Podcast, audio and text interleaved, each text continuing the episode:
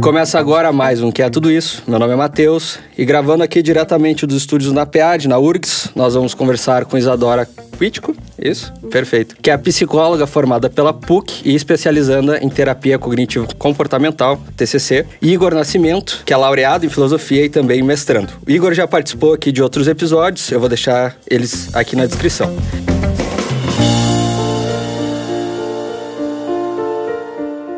Então, seja bem-vindo novamente, Igor, e seja muito bem-vinda, Isadora. Então, o tema desse episódio é pornografia, a gente vai estar falando sobre isso, a partir de duas perspectivas, então, uma filosófica e uma mais psicológica. E, para começar, acho que é importante a gente definir o que a gente está tomando como pornografia aqui e qual é a diferença entre pornografia e erotismo e essas questões. Bom, uh, tomando a dianteira aqui, primeiro, muito obrigado, Matheus, pela calorosa introdução. uh, e começar com a grande ressalva de que eu, ainda mais do que a Isa, eu não sou um especialista em assuntos de pornografia, nem antropologia da pornografia, nem sociologia, nem psicologia. Né? Psicologia, pelo menos a Isa se garante mais do que eu. Eu, eu estudei essas algumas bibliografias dessas áreas sobre pornografia, mas através de um problema que a gente pode considerar anterior, em algum sentido, paralelo, que é um problema filosófico de questões de imagem e reconhecimento. E depois vou explicar melhor isso daí, que é meu fundo de Heidegger e Stanley Cavell. Mas, começando do começo, a palavra pornografia, como muitas das nossas palavras, ela vai ter uma origem mais direta do francês, que por sua vez vai vir do grego. A palavra porné, em grego, designava prostitutas. E uma teoria que se tem para a origem dessa palavra porné é o proto-indo-europeu uh, raiz per, e essa raiz está ligada a comércio. A gente encontra em algumas outras palavras relacionadas à venda e comércio, etc. Então, num primeiro momento, a gente poderia pensar que pornografia tem alguma coisa a ver com consumo, venda, lucro, algum nível de trabalho com fins lucrativos e assim por diante. E muitas vezes a gente tenta contrastar a pornografia com o erotismo. E o erotismo tem uma raiz diferente, vem do grego eros, que é uma das palavras gregas para amor. Mas especificamente eros é amor no sentido de desejo. Tu não sente eros por tua mãe mãe ou por um amigo, tu sente eros por uma pessoa que tu quer agressivamente, tu quer mais do que tudo ter relações com. Sejam elas mais idealizadas ou, no, no mais das vezes, uma relação sexual ali bastante direta. E recomendo os trabalhos do Rafael Brunhar, que já apareceu no podcast também sobre esses assuntos. Ele faz essas delimitações bem melhor do que eu faria. E, então, voltando, parece que o erotismo envolveria o mundo sexual de uma maneira diferente, uma maneira mais voltada para desejo em geral, talvez voltada para amor voltada para uma sexualidade não comercializada, enquanto a pornografia, numa separação geral, seria mais voltada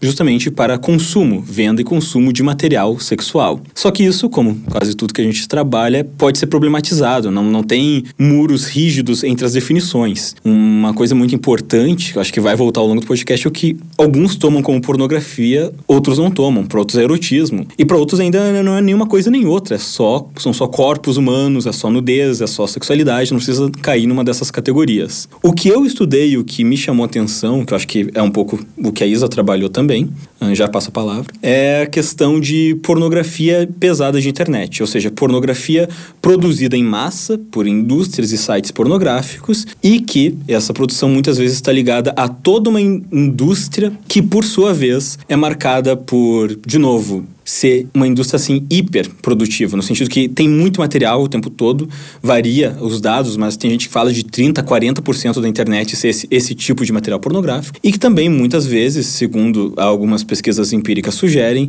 está ligado a no lado dos produtores problemas de saúde mental e mesmo de tráfico sexual e no lado dos consumidores problemas de vício, né? Eu estou pensando no vício na pornografia nesse sentido, pornografia pesada de internet. E como meu, meu minha preocupação preocupação com imagem é justamente a questão da internet que me chamou a atenção. Tem uma definição diferente na TCC e também já aproveitando, se puder, na tua resposta, falar um pouco mais sobre como a TCC aborda essas questões e como que ela funciona, assim, diferentemente ah. da psicanálise, por exemplo. Primeiro de tudo, tá, gente, eu quero explicar que TCC não é trabalho de conclusão aqui, tá? É uma linha teórica, que é a terapia cognitivo-comportamental.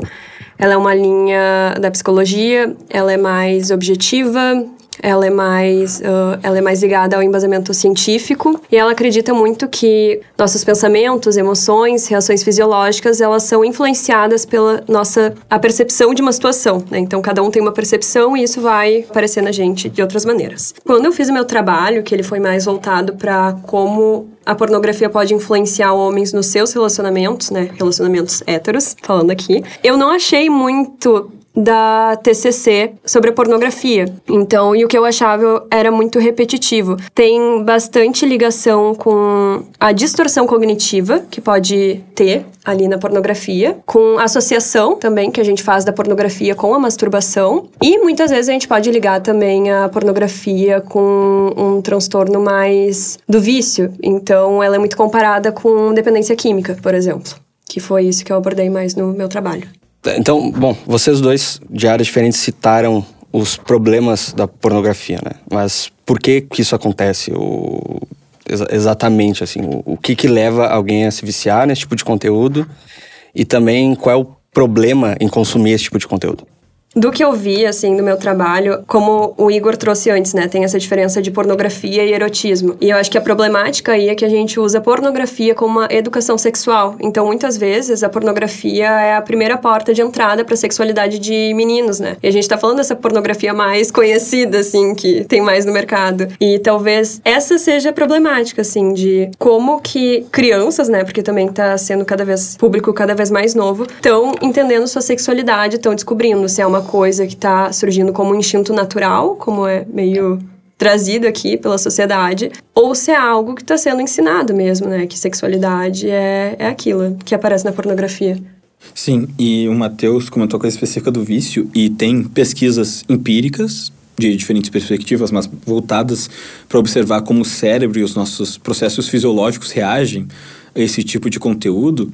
E, grosso modo, o que acontece é que se criam ciclos de dopamina tu vê aquele negócio, tu sente um, uma coisa boa, Geralmente a pessoa se masturba quando tem essas sensações, quando vê esses tipos de conteúdos, e daí ela acaba tendo uma resposta em termos de um relaxamento geral, né? O efeito da dopamina no cérebro e no sangue. Tu tem um relaxamento geral e aquela sensação de prazer. Porém, o que acontece é que a maneira que esses químicos funcionam no nosso cérebro, eles podem gerar uma ansiedade quando eles existem em excesso. Se tu tem muita dopamina no sangue, tu vai ficar como que num estado de expectativa de mais e mais e mais. E assim como a gente tem esse tipo de vício em drogas ilícitas, ou mesmo em drogas lícitas, o mesmo ocorre com o consumo de pornografia. A pessoa precisa cada vez mais, em níveis cada vez mais intensos, chegando a casos em que pode inclusive ser prejudicial para a saúde. Pessoas que têm compulsão masturbatória, que realmente a cada momento que conseguem estão se masturbando ou pensando em se masturbar, viram de novo um problema de saúde muito sério, porque cria um desbalanceamento químico, pode gerar alguns problemas em relação à própria autoestima da pessoa, como a Isa já comentou, e principalmente o caso que é do meu interesse, isso afeta a maneira que a pessoa vê as outras. Se tu consome muito de um material onde, por exemplo, toda mulher é uma parceira sexual em potencial, tu começa a ver toda mulher da tua vida como uma parceira sexual potencial. Só que a vida real não é assim. Tem, tem algum sentido em que tem pessoas que não deve, uh, pelo menos não no primeiro momento, pensar em ter relações sexuais. Tem pessoas que nós temos relações profissionais, de amizade, familiares mesmo. E muito material pornográfico tenta cruzar essas barreiras. Aqui a gente entra naqueles exemplos que ficaram tão famosos na pornografia que viraram até cômicos, né? Aquela coisa do entregador de pizza e a pessoa que pediu a pizza. A menina que estava com o carro quebrado no meio da estrada e ela não tem como pagar o conserto. E justamente essas são situações onde muitas vezes um indivíduo se coloca numa posição de poder em relação relação ao outro, e esse poder é traduzido em termos tão somente sexuais. Mas será que essas fantasias que se repetem, assim, o entregador de pizza, ou, enfim, isso, isso seria algo que a pornografia traz sozinha, vamos dizer assim, o roteiro que ela traz sozinha, ou ela só está tornando, projetando na realidade, tornando real uma fantasia dos indivíduos? Hoje eu comentei mais cedo com o Matheus que eu fiz esse meu trabalho há um, dois anos atrás e que relendo ele eu comecei a ter algumas críticas, assim. E essa foi uma das críticas que a pornografia, como a gente disse antes, ela não deixa de ser uma indústria, né? A indústria, ela quer atingir um público, ela quer vender. Então ela procura o que, que vende ali para aquele público. E quando eu olhei aquilo, eu fiquei, tá aí, sabe? A, pornografia tá trazendo isso e o público tá achando que quer, ou o público quer isso, então a pornografia tá oferecendo. Isso também para mim ficou um pouco confuso, assim, na época. Porque é bem isso, é da indústria e o público-alvo ali. É, eu, eu, acho que não tem uma resposta definitiva para isso. Eu acho que é uma coisa meio mútua. Nós, nós, temos, enquanto sociedade, fantasias, desejos, expectativas, enquanto sociedade, enquanto indivíduos, claro. E a indústria também ela vai criar suas próprias propostas que vão, por sua vez, invadir nossos espaços e tal. Eu acho que é um caminho mútuo ali no meio. Uhum. Talvez outras áreas da psicologia, ou, ou certamente leituras da psicanálise vão querer explorar justamente essa, essa troca. Mas note que o que acontece numa fantasia privada é diferente do que acontece na pornografia. Porque a pornografia ela te dá promessa de que aquilo vai acontecer, em algum sentido. E é isso que é o efeito observável em muitos dos estudos de caso. A pessoa que tem vício em pornografia, ela lá pelas tantas vai ter expectativa, ela não vai ter só a fantasia, ela vai ter a expectativa de que aquilo vai acontecer não acidentalmente, tem alguns teóricos que vão ligar o consumo em excesso de pornografia com situações reais de abuso de mulheres. Por exemplo, um caso que é bastante comum no Japão é de no metrô, no trem, os homens tentarem passar a mão em partes do corpo das mulheres. E, paralelamente a isso, tem, tem alguns estudiosos que mostram que tem muita pornografia disso no Japão. Novamente, independente se é um caso de o ovo a galinha, né? Qual surgiu primeiro, uma cultura de abuso ou uma pornografia que se baseia nessa cultura de abuso, independente disso, Uh, quando isso é virado numa produção em massa, tu vê vários vídeos, e de novo, que nem falou, tua educação sexual é aquilo. A criança, a primeira coisa que ela vê relacionada ao sexo é aquilo, é aquela situação. Parece que a gente gera um problema de, que, de ter visões deturpadas sobre sexualidade, sobre as outras pessoas e assim por diante. Sim. É, e até tem um exemplo, assim, de um livro que eu li que eu achei bem interessante, que, por exemplo, se um homem vai num contexto, assim, mais dia a dia e dá um tapa no rosto de uma mulher, é provável que ela vai ter uma reação uh, negativa, né? Ela vai ficar irritada, vai ficar incomodada, vai ser desconfortável. Agora, num contexto pornográfico, praticamente todas as vezes ela vai ter uma reação neutra e positiva. Então, acho que é isso que o Igor está tentando trazer, que é, é algo naturalizado e que dá essa abertura, né? Então tá, se no, no pornô é legal a gente dar tapa na cara das mulheres, né? Agredir elas, então na vida real também dá para fazer isso, né? Elas vão aceitar bem isso. Outro exemplo, acho que é como e aqui eu vou ser total sincero, né? Por muito tempo consumi pornografia, não me orgulho disso, mas, né, consumi muitas pornografias, algumas desnecessariamente pesadas para o meu gosto atual. Mas o que acontecia em muitas delas é que quem gozava, quem, ou seja, chegava ao clímax sexual, era o cara. A mulher ficava numa situação em muitos diferentes níveis secundário. É, acho que tem outro, outra questão aí que é em relação à performance. Né? Uh, tem um, uma expectativa de como vai ser ou de tanto consumir aquilo, se não de uma forma, notando que né, é, um, é, um, é um filme, que são atores ali, que o negócio é criado daquele modo, mas uma um certo ideal de performance, ou de como vai ser, ou de que tem que ser como aquilo. Sim, isso é uma problemática do uso solitário do homem com a pornografia, porque tem uh, essa expectativa mesmo de que a mulher vai ser tudo aquilo na cama. Mas também, ao mesmo tempo, tem aquilo de separar, né? Então, tem a mulher para transar e a mulher para namorar, né? A mulher para namorar não vai ser um animal na cama, não vai fazer todos os meus desejos, aquilo porque tem um estudo de, que diz que uh, tem homens que sentem nojo depois, né, de gozar com aquilo. Então, realmente liga. Mas tem muitos homens que têm esse nojo e tem problemas depois na cama por isso. Porque aquela é a namorada dele, é pra ser uma pessoa limpa, é a pessoa que ele conhece no dia, né? E não pode ser semelhante a uma atriz pornô, não, não pode parecer com aquilo, senão é errado. Porque tem vários tabus também em cima disso. Sim.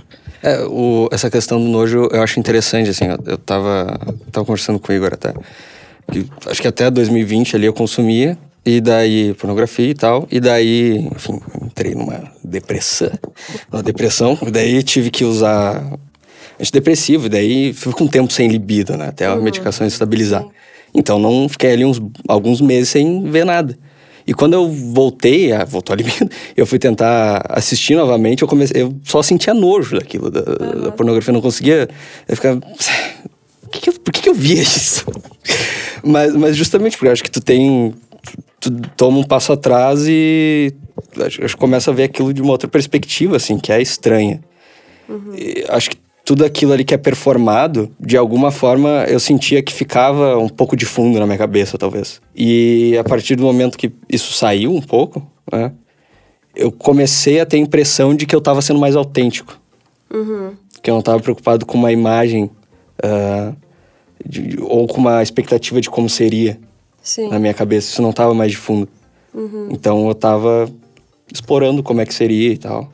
Talvez tu tenha. Que isso é uma coisa que tem na, na TCC, né? Da associação. Então tem até do Pavlov, que eu estava contando antes, que, enfim, foi um, uh, um estudioso que fez um experimento com cachorros. Então ele notou que quando o cachorro ia pro potinho de ração, ele começava a salivar.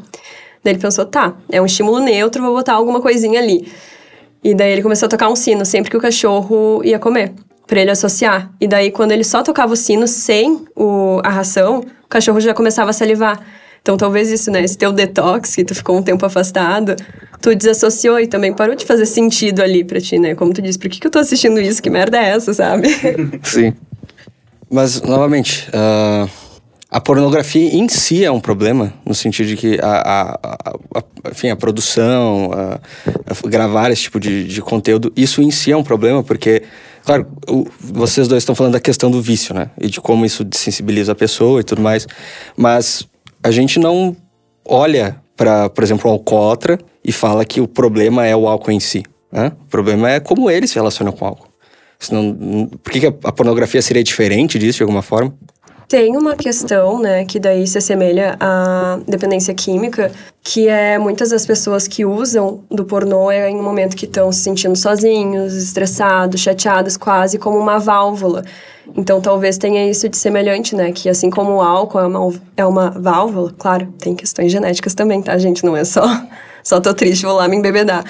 Mas, assim como o álcool serve para isso, acho que o pornô também. É, só, só nessa comparação, para alguns autores, e eu não vou mentir, na minha opinião mais idiosincrática, acho que é mais próximo isso mesmo, a pornografia seria mais próximo de um crack da vida, alguma droga de uso pesado, e não exatamente de um álcool. Sim. É uma coisa que é muito mais fácil de se viciar e criar uma relação nociva do que algumas outras coisas nas quais a gente também tem risco de se viciar, mas que não é aquele exato produto o problema.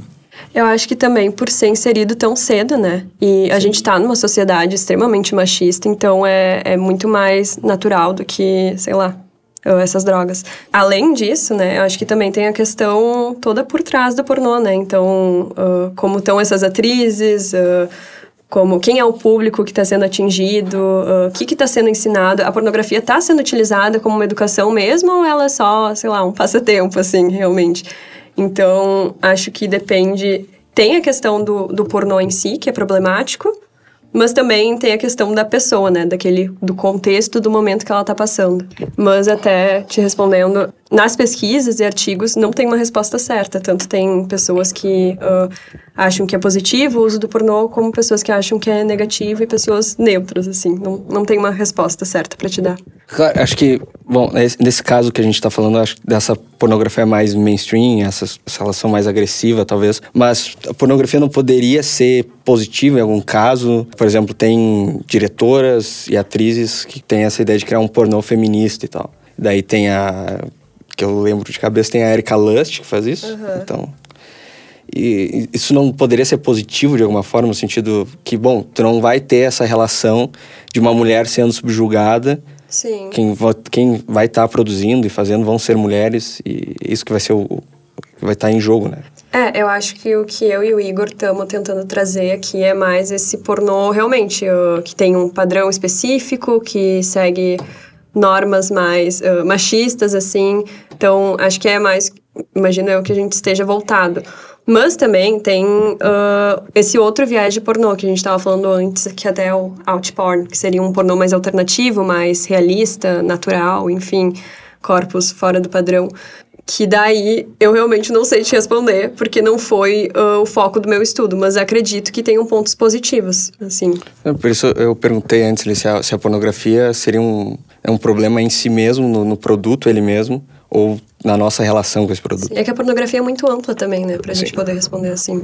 É, volta para as questões problemáticas entre delimitar o que é erótico, o que é pornográfico. Tem, tem um texto que eu já tinha recomendado para o Matheus, ele vai botar na descrição também, de uma colega da agora está trabalhando em letras, mas era das sociais e estudou justamente os limites disso. E uma das conclusões que ela chega é que o, o pornográfico para um, erotismo para outro e vice-versa, né? As pessoas vão colocar delimitações diferentes para isso, muitas vezes está carregado de diferentes preconceitos e tudo mais.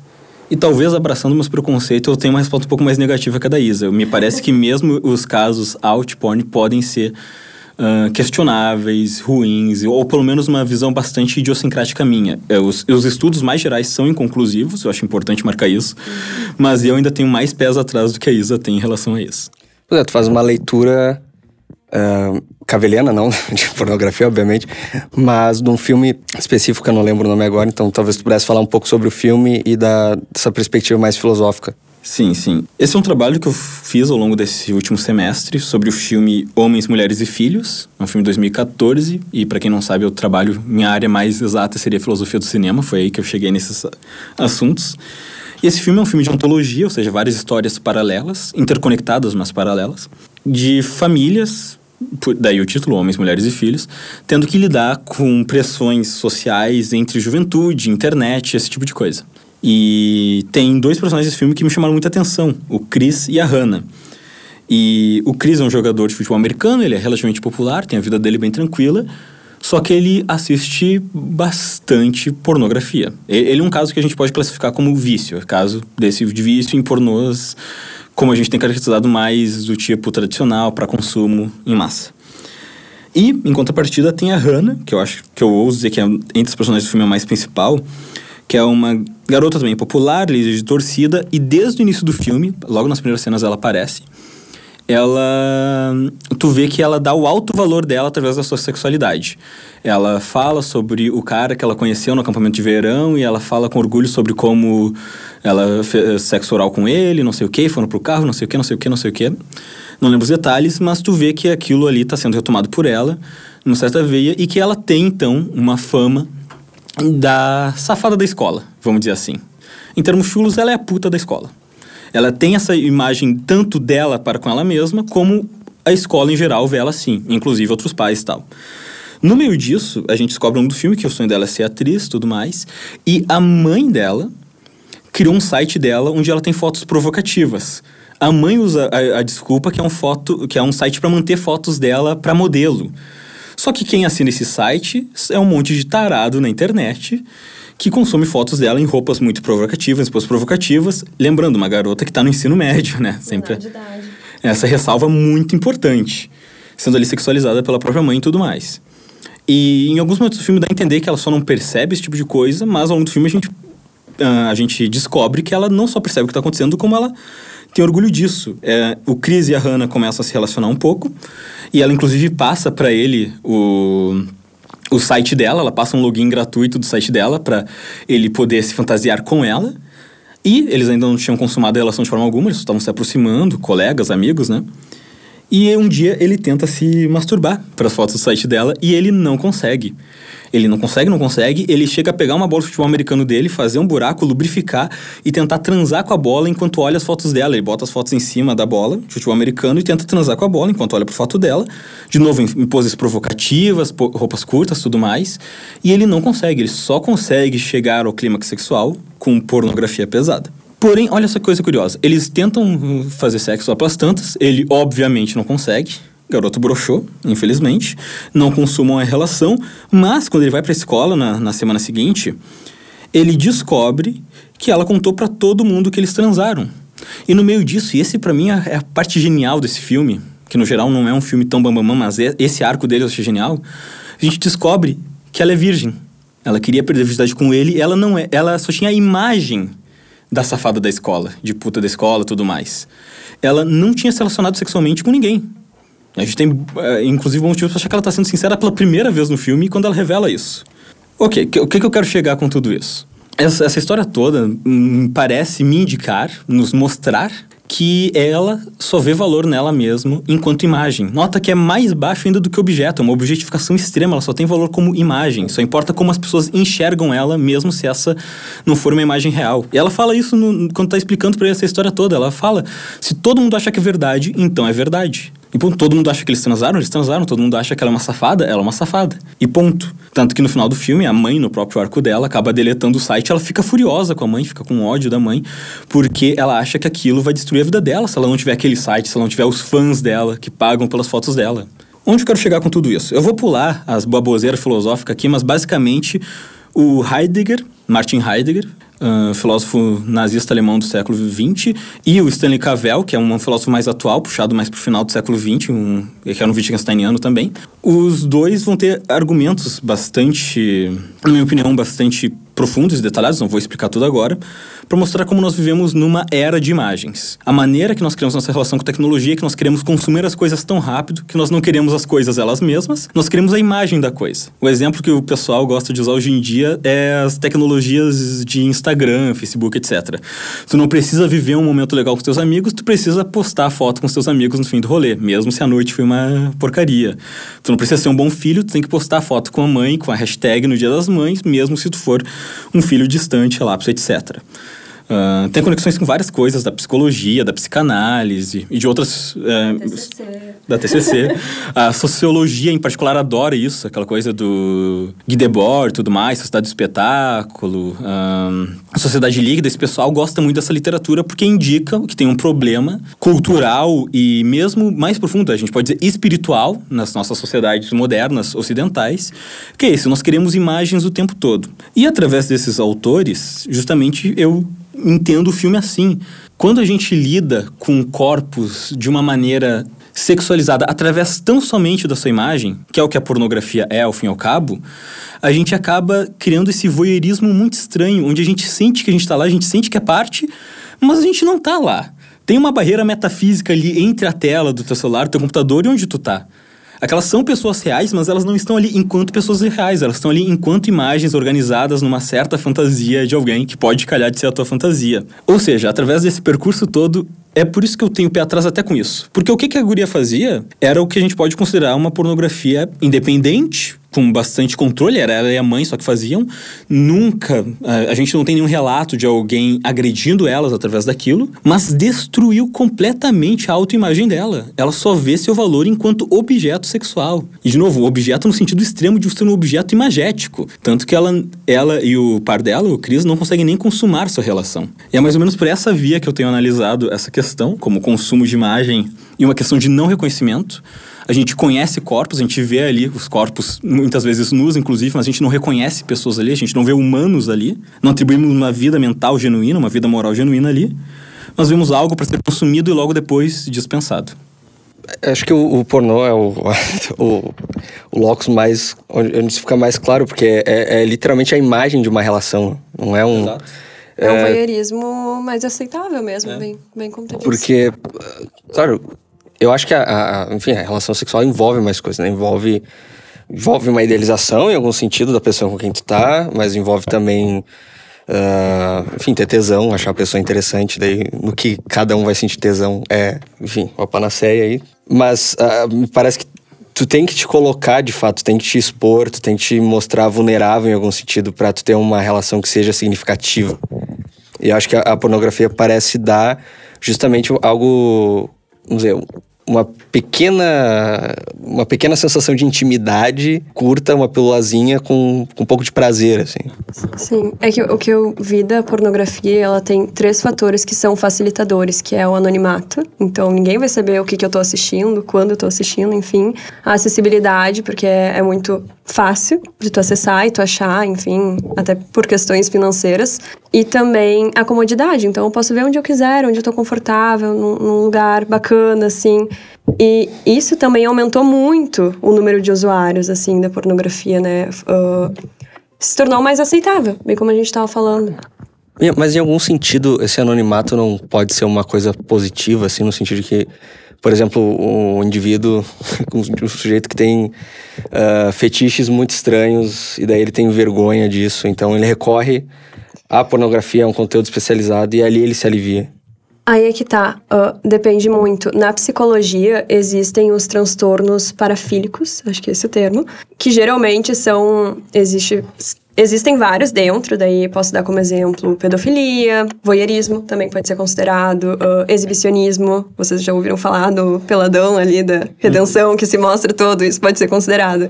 E a problemática disso não é tu ter uma fantasia ali, mas sim que é, é exclusivo pro teu prazer. Então, eu só sinto prazer se eu ficar assistindo pornô, mas eu não sinto prazer de transar com minha parceira, enfim, transar com alguém que eu gosto.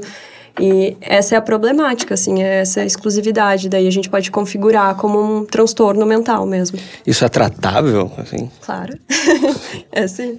Do, do indivíduo, sei lá, enfim, a parafilia que seja, mas trata ele, porque me parece que uh, esses fetiches ou desejos, eles são coisas quase que inatas, parece. Que é algo que surge e por vezes é mais forte do que a pessoa.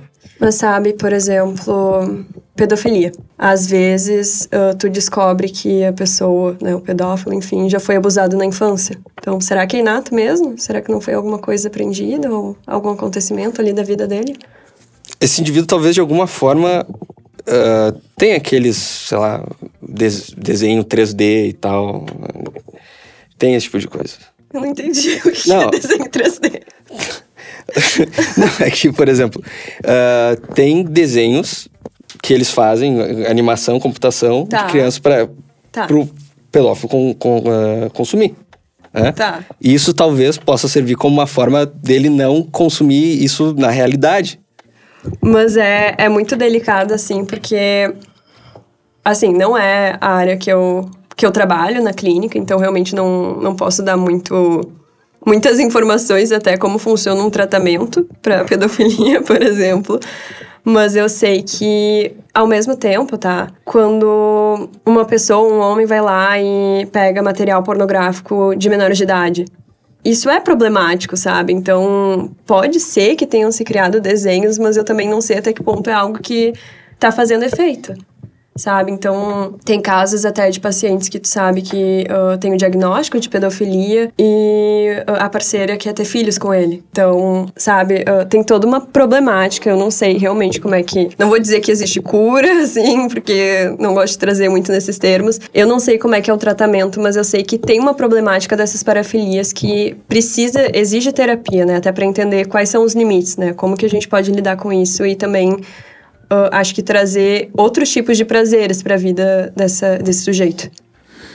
Eu, eu não, não vou comentar a questão da pedofilia porque eu realmente sou ignorante nessa questão. Eu também sou um pouco. Então. E, ah, eu sou muito mais, acredite.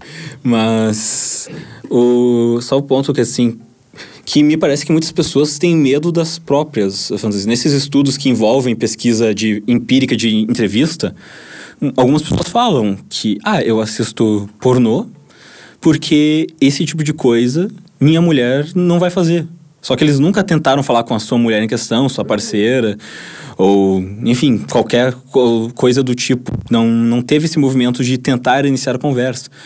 E, de fato, pode ser o caso que tem algumas coisas muito esquisitas, mas mesmo as coisas mais esquisitas, minha, minha intuição geral é de que justamente por sexo envolver estar com outra pessoa, envolver um estar ali, se expor e dar abertura para outra pessoa se expor, me parece que o ideal seria se ter algum parceiro, alguma pessoa que tu confia bastante para ter uma relação sexual, Uh, no, no, caso tradicional, tua namorada ou esposa, teu namorado ou esposa, etc. E daí tentar falar sobre isso com essa pessoa. E me parece que esse é o caminho para, uh, não digo resolver todos os problemas em relação à sexualidade. Seja mais saudável, né? Eu acho que é um primeiro passo. No mínimo, a gente pode dizer isso. Tenta falar com essa pessoa que tá ali querendo se expor para ti e querendo que tu se exponha para ela, querendo se abrir os dois em comum e tentar meio que se achar ali junto, sabe?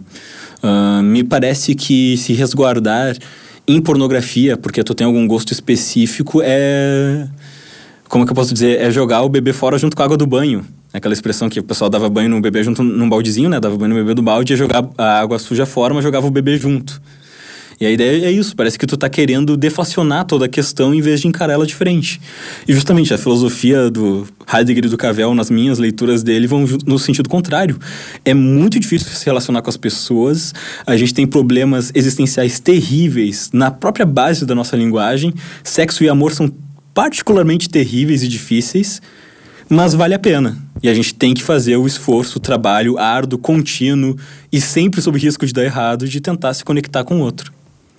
Jogando para outras áreas, assim, eu acho que uh, quando envolve, por exemplo, relações casuais, né? Conhecer, foi numa festa lá, encontrou a menina e tal.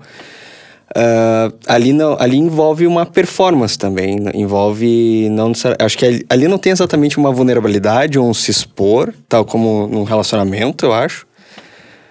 Uh, isso, isso não seria de alguma forma também negativo para a pessoa que está ali, justamente porque envolve um, um consumo daquela pessoa, não envolve necessariamente reconhecer a pessoa como tal. Minha resposta geral é que eu acho que, primeiro, isso varia muito, né? A gente não tem como fazer uma tabelinha aqui com todos os tipos de relacionamentos e perspectivas possíveis em, em casos de romance e sexo. E, em particular, tem vezes que parece que tem algum reconhecimento maior, uma exposição maior. Eu já ouvi histórias de pessoas que tiveram um caso de uma noite e depois saíram namorando e até casaram e ficaram juntos o resto da vida. Ou pelo menos ficaram juntos por grandes períodos e surgiu de um caso de uma noite, de uma troca de olhares na balada, etc. Mas me parece que ainda assim o relacionamento, e aqui eu não estou restringindo necessariamente ao relacionamento heterossexual, normativo, blá blá blá, embora seja o que eu conheço. Não é necessariamente um relacionamento tradicional, tradicional, mas me parece que relacionamentos no sentido de ter alguma conexão com a pessoa são onde a gente consegue observar esses aspectos positivos melhor. Minha resposta seria mais ou menos por aí. Eu, eu nunca fiz sexo casual. Eu não sei te dizer melhor. Nesse lado também, minha pesquisa foi mais voltada para casais, né? O que pode influenciar é aquilo que a gente estava falando no início, de, da expectativa, né? O que, que eu tô esperando daquela parceira que eu nunca vi na vida, sabe? O que, que ela vai fazer aqui de performance. E também da parceira, né? O que, que esse cara tá esperando de mim? O que, que eu tenho que fazer nessa primeira noite? Como casais tem essa parte, mas também tem um pouco da parte da infidelidade que a gente trouxe, né? Que ainda uh, muitas pessoas não aceitam muito bem e é até aquilo de eu não sou o suficiente para ti, tu precisa de outro casal para poder sentir prazer, sabe? Então, eu acho que talvez seja realmente mais fácil de se observar em casais, como o Igor trouxe, mas acho que também tem pontos que influenciam em uh, diversos outros tipos de relacionamentos e até queria trazer aqui que a gente não tá querendo dizer que, que é certo ou errado, até porque sexualidade, relacionamentos, enfim, é, é, algo muito amplo, então são casos e casos, mas mais uma discussão, assim, e problematização uh, do assunto, pornografia em si. Nesse caso dos casais que tu estudou mais, o que que, o que, que se via nesses casais que consumiam, que o, enfim, o marido ou o namorado consumia pornô? Frustração, bastante. Da parte de quem? Dos é. dois. É, era é que, que tá. no assim, do cara não conseguir transar? Também. Ou... Também, é que, como eu disse, é, é, muito amplo, tem de tudo. Então, é a frustração da minha parceira não estar tá em certa posição, é a parceira se comparando com atrizes pornográficas, é a questão da infidelidade que começa. Uh, tu perde a confiança do teu parceiro, o sexo também é um momento de confiança, né, com o outro. Então, dá para ir para vários lados, assim, mas se observa de modo geral, frustração. Os resultados, assim, das pesquisas, uh, geralmente são mais negativos, né, pelo menos do uso solitário, do que positivos. Aí a gente tem outros tipos, né? Então é o uso da mulher solitário, é o uso do casal, aí é outra questão. Mas o uso solitário do homem uh, com a pornografia geralmente se vê mais como negativo. E quando o casal usa, tem alguma pesquisa sobre assim? Tem, tem. Ah, e depende, pode ser uma fetiche do casal, assim, pode ser daí uma maneira de apimentar, uma maneira de uh, trazer um elemento diferente ali, ou de, ai, ah, a gente quer fazer tal coisa, por onde a gente começa, sabe? Então, é, é diferente porque é meio que um trabalho colaborativo, dá pra se dizer assim, não é, não é só expectativas e achismos. Eu, eu acho que essa, pelo menos, é a diferença, pelo que eu percebi nos estudos. Pois é, acho que nessa mais especificamente essa questão de casais, assim. Tu, tu falou ali da questão da frustração, né? Acho que, acho que o, essa frustração, ela ocorre também porque tu tem uma, uma falta de ver a, a pessoa como pessoa, talvez, a uhum. pessoa com uhum. quem tu tá. Tu vê a tua parceira, às vezes, como um pedaço de carne, né? Não, não é tua namorada, uma Sim. pessoa querida para ti, é um objeto. A, até queria voltar para coisa que o Matheus, rapidinho, ele tinha comentado sobre se sexo casual não poderia ter essa problemática. Eu falei que às vezes parece que tem um caso positivo, parece que tem algum reconhecimento entre os sujeitos, que pode ter alguma coisa frutífera, né? Tu vê aquela pessoa como uma pessoa, tu confiar, tu se expor tudo mais. Mas também, claro, eu usei a palavra pode. Tem, tem casos e inúmeros relatos de pessoas sentindo o contrário. Tem uhum. pessoas, aqui tanto homens quanto mulheres, que após sexo casual vão manifestar muitas das mesmas impressões que a gente relaciona com o consumo de pornografia. Vão se sentir sujas, vão se sentir estranhas, vão sentir que confiaram numa pessoa que talvez não deveriam ter confiado, caso a relação vá mal ou não tenha conexão, e assim por diante. E, mas justamente, tipo, como, como envolve confiança, eu acho que é sempre um risco a gente ter isso. Acho que é um risco mesmo em relacionamentos estáveis, dos mais tradicionais possíveis. Tem o risco de um dia tu chegar lá e talvez não ter o mesmo tesão, a mesma vontade, a mesma intimidade que tu já tinha com aquela mesma pessoa. Mas justamente, eu, eu vou pelo lado de que é difícil mesmo, mas é importante a gente conversar, a gente tentar se abrir, a gente se expor. E talvez o que me parece problemático, assim, continuando mais o que eu estava falando, essa questão de reconhecer o outro como outro, é que eu acho que a, a pornografia é muito genital. Tipo, então o sexo se resume ao a penetração, assim, alguma coisa entrando e alguma coisa saindo, é alguma coisa gozando. alguma coisa jorrando, entendeu? É, é. Quando me parece que não é só isso, isso é um elemento. Sim, eu acho que perde a parte erótica que a gente estava falando do desejo, paixão, enfim, vira realmente uma corpos juntos e é isso, né? Vamos lá. Um, uma coisa que a pornografia, na minha, na minha interpretação, fez um dano terrível é achar que a moral do sexo, por assim dizer, a, o objetivo, a teleologia do sexo é gozar, é chegar no clímax e ponto, acabou. Porque justamente da, da minha perspectiva, baseada nas minhas leituras, sexo é sobre intimidade, é sobre corpos, é sobre algum sentido de beleza, pode ser inclusive algum sentido de graça, pode ser algo engraçado, divertido. Pode ser atrapalhado. Pode ser atrapalhado, também, né? pode ser mil e uma coisa. O clímax ali do, do gozo, ejaculação, sei lá o quê, isso é um dos aspectos do sexo, mas poxa, tem tanto mais em jogo ali. E aqui eu até quero aproveitar e recomendar minha literatura controversa do dia. Legal que eu já falei de Heidegger, né? Mas a outra controversa do dia é que tem um livro que me, me guiou muito nessas intuições e ideias que eu concordo que é um livro que tem problemas, tem partes complicadas, tem partes que eu não concordo, mas é o livro Desejo Sexual do Roger Scruton. Embora ele parta de uma posição que muitas pessoas já criticam de cara, por ele ser um filósofo conservador e cristão tudo mais, ele tem muitas intuições que vão justamente nesse sentido. Primeiro, levar sexo a sério. Sexo não é uma atividade totalmente cotidiana, entre outras, mas é uma atividade cotidiana importantíssima para a nossa vida. Uh, ter boas relações sexuais está relacionado com mais índices de felicidade, bem-estar, disposição. E mais do que isso, né? Relacionamentos felizes costumam trazer benefícios não só psicológicos, mas mesmo em termos de plano de vida. A maior parte das pessoas assim, entende que um plano de vida longo envolve se relacionar bem com as pessoas, ter uma relação saudável com o próprio corpo e assim por diante. Mas sabe que eu acho que isso também está ligado, pelo menos no meu trabalho, eu, a primeira vez que eu escutei sobre isso, tá? Nunca tinha ouvido falar daquele movimento NoFap, uhum. sabe? Foi em clínica com uma paciente. E daí eu fui pesquisar mais pro meu trabalho. Uh, e parece que também outra problemática que a gente pode trazer é como a masturbação ela é ligada à pornografia. Então, uhum. esse, tem esse movimento aí que é pra ficar um tempo sem uh, se masturbar e evitar o pornô. Pode. A gente tá chegando agora no novembro, né, gurizada? É. Tem o No Nut November, que com três N's, que daí a tradução dele seria mais ou menos o novembro sem ejaculação. Isso é problemático, porque assim, sexo é bom, é natural, é gostoso, pode fazer, é saudável, tá? Mas não é, é essa associação que é problemática, porque pra tu se masturbar, tu não precisa ali da pornografia. Tu tem várias outras zonas e uh, outros meios para se explorar. E eu acho que também Talvez essa seja a questão, né, desses movimentos que têm se criado. É, a pornografia tem prejudicado tanto essas pessoas que eles precisam fazer um movimento para não se masturbar, porque assim é mais fácil, talvez. É, parece que elas vão pro outro extremo também. É, Sim. é bem extremismos. É porque uma coisa tem que estar diretamente ligada à outra, né? Porque daí tem, é bom, tem, tem todas aquelas questões, assim, ah, que o homem é mais, como é, é visual, blá blá blá. É sabe? Daí tem que ver alguma coisa. E, e, justamente eu discordo disso, eu vou na linha do Heidegger e do Cavell, que essa questão de sermos mais visuais é, é culpa da, da...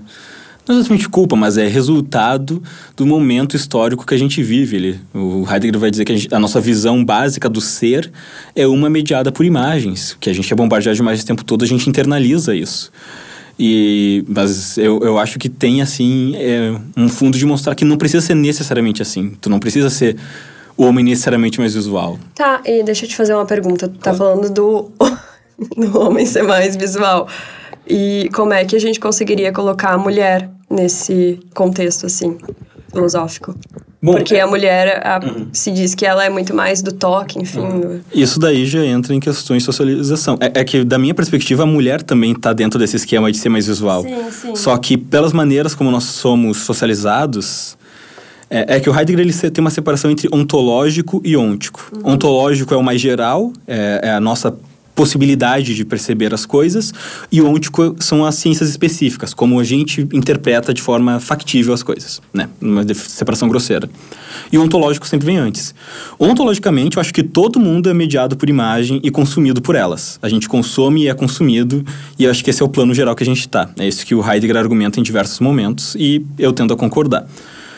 Mas, onticamente, a maneira como a nossa sociedade de fato se formou foi uma onde teve separação de papéis, onde o homem era um papel mais predominante, dom- ah, dominador, ele tinha o arcabouço não só ah, teórico, mas de fato ele era fisicamente mais forte, ele tinha mais dinheiro, ele tinha o poder político, poder social, cultural, etc. E através dessas relações que se criou uma cisão nas maneiras em que a imagem se dá em cada um. Voltando pro exemplo de Chris e Hannah, os dois estão sendo mediados pela imagem, só que só muda o lado que eles estão. Enquanto o Chris quer só consumir imagens, por isso a gente tem o estereótipo do homem que é mais, ah, mais visual, ele tem que ver as coisas. O que tá uma bobagem, pelo simples fato que beijar de olho fechado é muito mais gostoso. E, outro extremo, a gente tem a Hannah, que só vê que tem valor enquanto imagem. Tá. E eu acho que é da, daí que a gente pode ler esses, essas coisas de, ah, não, a mulher é mais do tato, do momento. A gente cria também essas idealizações, expectativas da mulher como mais sentimental, mais agarrada, mais não sei o quê.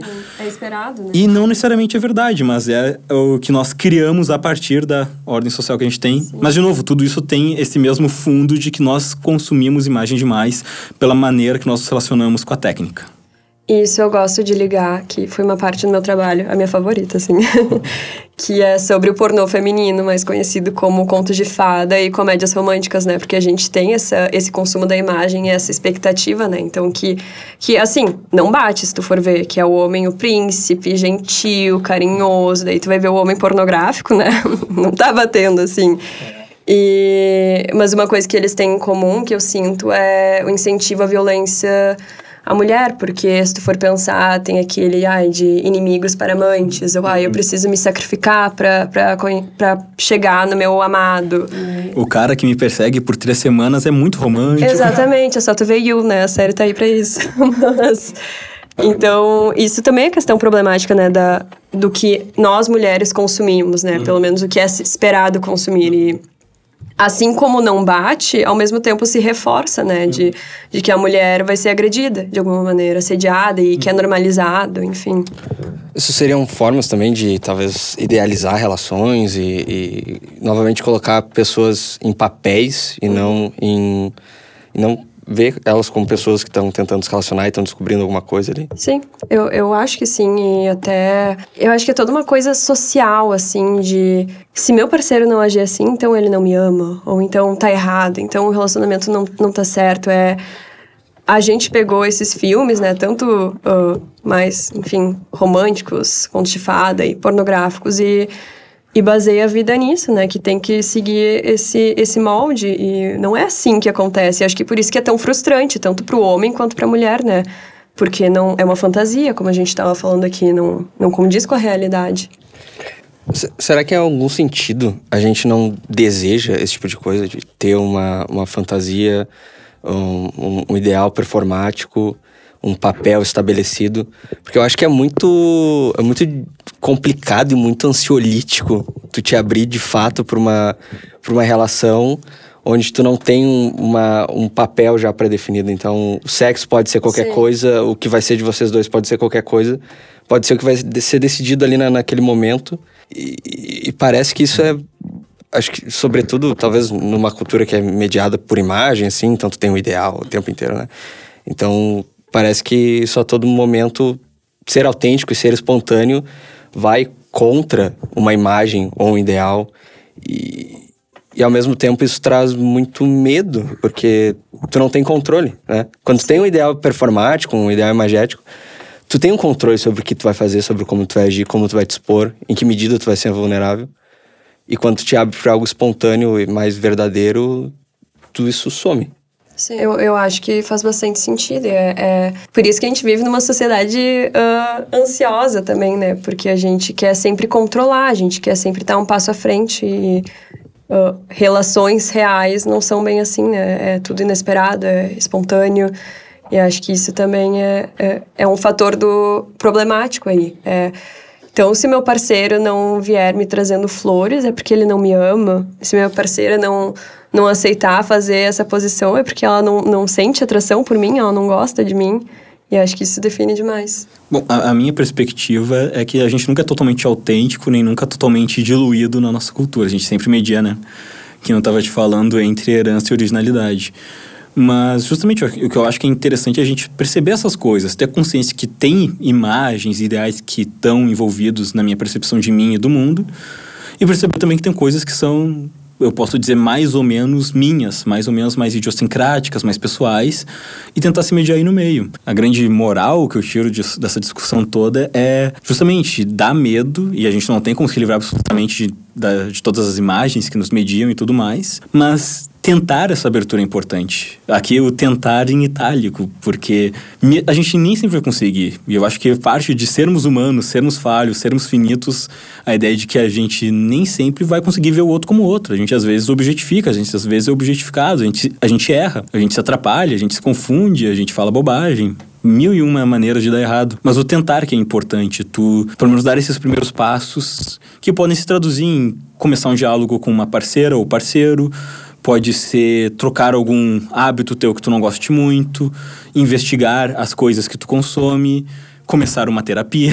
E assim é, por diante. Bom, e se explorar também, né? Entender claro. quais são os meus gostos, o que, que me dá prazer, o que, que, enfim, eu fico bem com isso. Que acho que é o que muitas pessoas não fazem, elas vão para aquele produto pronto, né? Então. Acho que é sempre prazer. mais fácil alguém te falar o que tu quer, né? Daí tu não, não tem que bancar o teu desejo. Tão horrível quanto conhecer o outro é conhecer a si mesmo. Bom, a gente falou de pornografia, a gente falou de relacionamento, a gente falou um pouquinho de sexo casual. E acho que tudo isso tá girando em volta do, de sexo, né? Obviamente. Então, acho que a gente podia falar um pouco sobre o que é sexo, qual é a visão filosófica, talvez Roger Scruton, sei lá, Cavell, Wittgenstein, não sei, e uma perspectiva da, da TCC.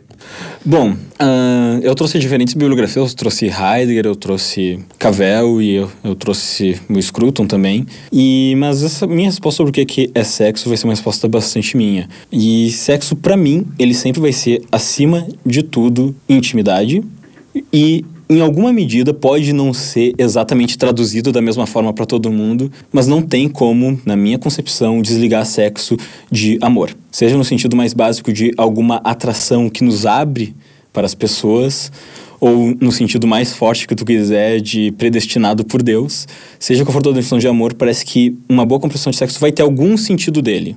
De novo, pode ser amor no sentido muito magrinho, mas me parece que sexo da maneira como eu tenho entendido, que é duas pessoas tentando se encontrar ali, duas pessoinhas que podem não ter muita certeza sobre nada do mundo, tu pode ter mil e uma dúvidas filosóficas, biológicas, psicológicas, tu pode ter toda a tua carga emocional, cultural, tu pode vir de um lugar que te machuca muito, tu pode ter muita dificuldade de se expor, mas tu tá tentando se abrir naquele momento.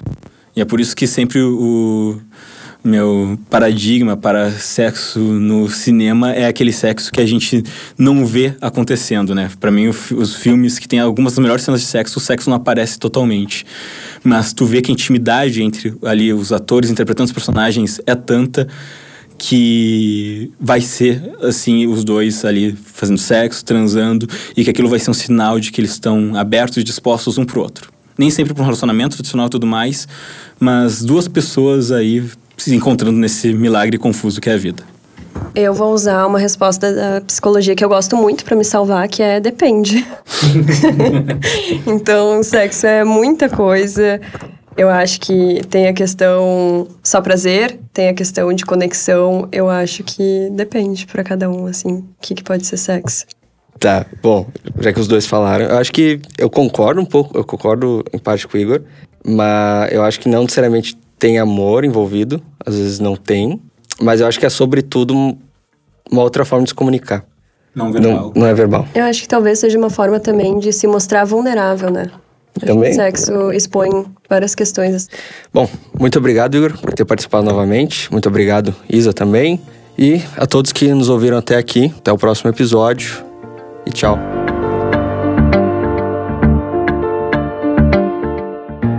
Esse episódio foi editado por Joe Prats. Contato em arroba Joe Prats.